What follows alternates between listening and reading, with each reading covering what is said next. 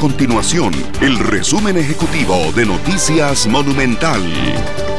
Hola, mi nombre es Fernando Muñoz y estas son las informaciones más importantes del día en Noticias Monumental. Al cumplir cinco meses ya de pandemia, Costa Rica contabiliza 21.070 casos positivos de COVID-19, luego de que en las últimas 24 horas se confirmaran 653 nuevos contagios.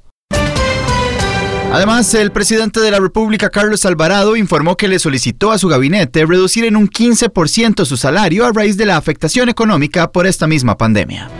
Estas y otras informaciones las puede encontrar en nuestro sitio web www.monumental.co.cr. Nuestro compromiso es mantener a Costa Rica informada. Esto fue el resumen ejecutivo de Noticias Monumental.